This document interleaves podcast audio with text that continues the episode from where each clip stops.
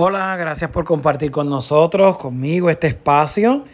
Eh, definitivamente para mí eh, me llenaba mucha alegría y mucha esperanza eh, estar compartiendo estos, estos ratitos. hoy estoy con Diario de un Obispo. Saben que son los viernes. durante el día se publica. Le doy las gracias a todos los que lo están escuchando. Creo que es una experiencia bien interesante para ustedes, pero créanme que para mí también, porque me permite ir un poquito eh, retrospectiva de, ¿verdad? de mi semana, de lo que he hecho, de mis funciones, etc. Eh, y créanme que hay que hacerlo con bastante frecuencia, eh, porque el oficio de un obispo, pues definitivamente no es lo que todo el mundo piensa. es mucho más complejo. Y, y, el vivirlo, creo que el vivirlo a mi edad, vivirlo eh, desde la perspectiva en, en, en, donde lo veo. creo que, verdad que son muchas las reflexiones que en algún momento, eh, en algunos años, quizás voy a escribir un libro y compartir mis memorias desde la silla del obispo. Eh, pero por ahora les comparto a ustedes este podcast. fue una semana de mucha oración.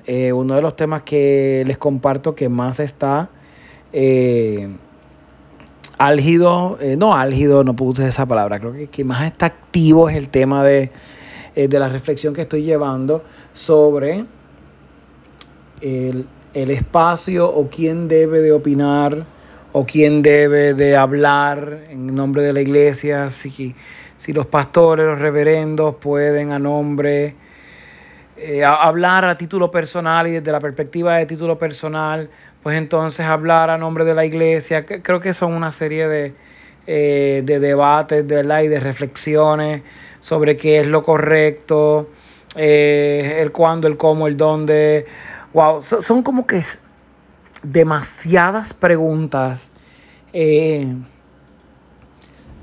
Sí, creo, creo que demasiadas preguntas que nos hemos hecho a, a lo largo de todos estos, todos estos días.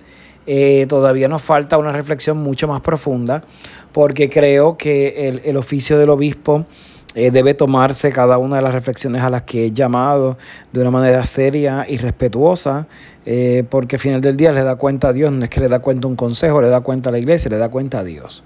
Así que en la iglesia luterana, la iglesia luterana ha tendido a ser por muchos siglos una iglesia en donde eh, hay una diversidad increíble de opiniones. De hecho, no es una iglesia centralista, ni el obispo es la figura central.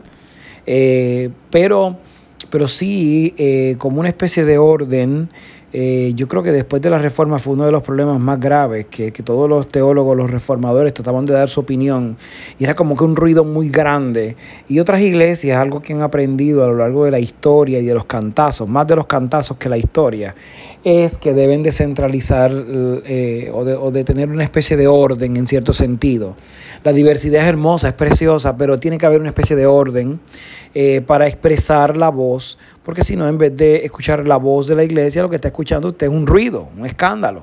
Entonces, pues yo creo que ese es uno de los temas más interesantes que, definitivamente eh, me, ha, llevado a leer, a, estudiar.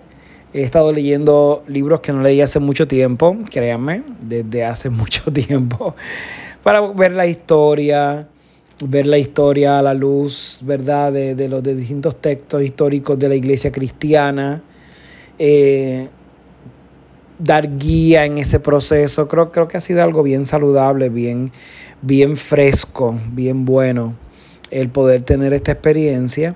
Eh, sí les confieso que creo que las iglesias, no importa la denominación, deben de tener un proceso en donde presentar cuál es la voz de la iglesia.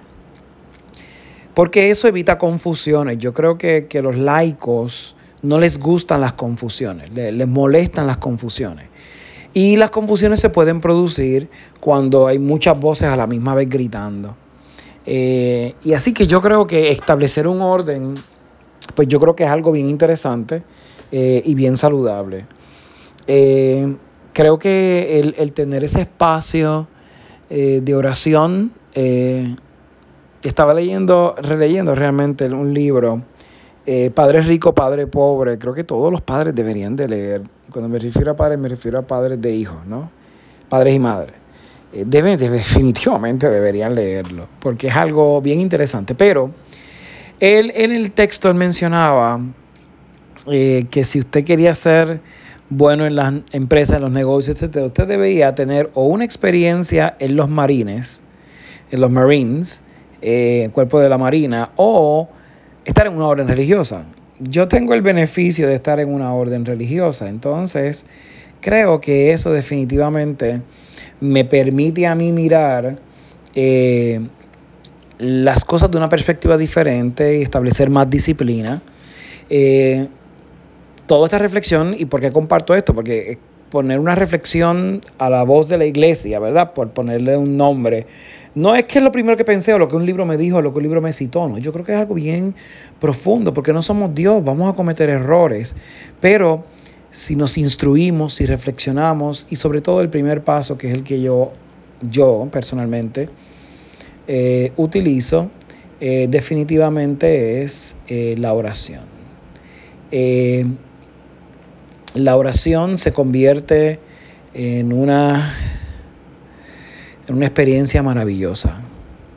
En una experiencia maravillosa eh, donde, ¿qué les digo? Realmente me permite vivir, me permite eh, ver las cosas. Eh, de una manera mucho más amplia. Les confieso que hay muchas decisiones y muchas reflexiones, inclusive los sermones, que si no se llevan a la luz de, de la oración, definitivamente no van a quedar bien. Así que yo invierto mucho, mucho, mucho, mucho tiempo, mucho tiempo en la oración. Eh, creo que se convierte en esa en ese ejercicio en donde la vida toma otra experiencia, en donde la reflexión del obispo definitivamente se conecta a lo que Dios quiere. Y para mí es algo bien lindo. Les confieso que, que a pesar de, ¿verdad? De que uno está metido en, muchas cosas a la misma vez. Wow, creo que, me permite tener una, una visión diferente. Y yo me siento muy contento porque ese espacio de oración definitivamente está. Y definitivamente ese espacio de oración lo podemos vivir a la luz de lo que el Espíritu nos está llamando. Eh, y yo eh, agradezco agradezco definitivamente que Dios me haya permitido eh, vivir esa experiencia de fe de esa manera. Sí les comparto eh, que después de la oración requiere un montón de oración, pero un montón de oración eh, y lectura y oración y lectura. Es algo intenso. ¿Y por qué lo hago de esa manera? porque es la manera en donde yo puedo tener el momento, la comunión con Dios. Puedo tener esa experiencia de, de, de diálogo, puedo tener esa experiencia de, wow, de, de, que Señor, dime qué tú quieres que yo haga, cómo tú quieres que yo haga y bajo qué términos tú quieres que yo haga. Yo creo que eso eh, para mí es muy importante. Eh, y eh, definitivamente falta, me falta mucho, ¿verdad?, dentro de esta reflexión y dentro de este caminar. así que, nada, no quiero tomar más tiempo, sé que estoy llegando ahí al filo del tiempo, pero Dios es bueno. Y Dios nos va a seguir guiando a ver cómo es que Él quiere que llevemos su iglesia en el siglo XXI, no en el siglo XVIII, no en el siglo XX. A Lutero le funcionaron algunas cosas, magnífico, eso fue a Lutero. Hoy, en el siglo XXI, que no funciona y cómo lo podemos hacer. Y yo creo que eso es vital para la vida de la iglesia. Espero verlos la semana que viene en otro diario de un obispo. Que el Señor les bendiga.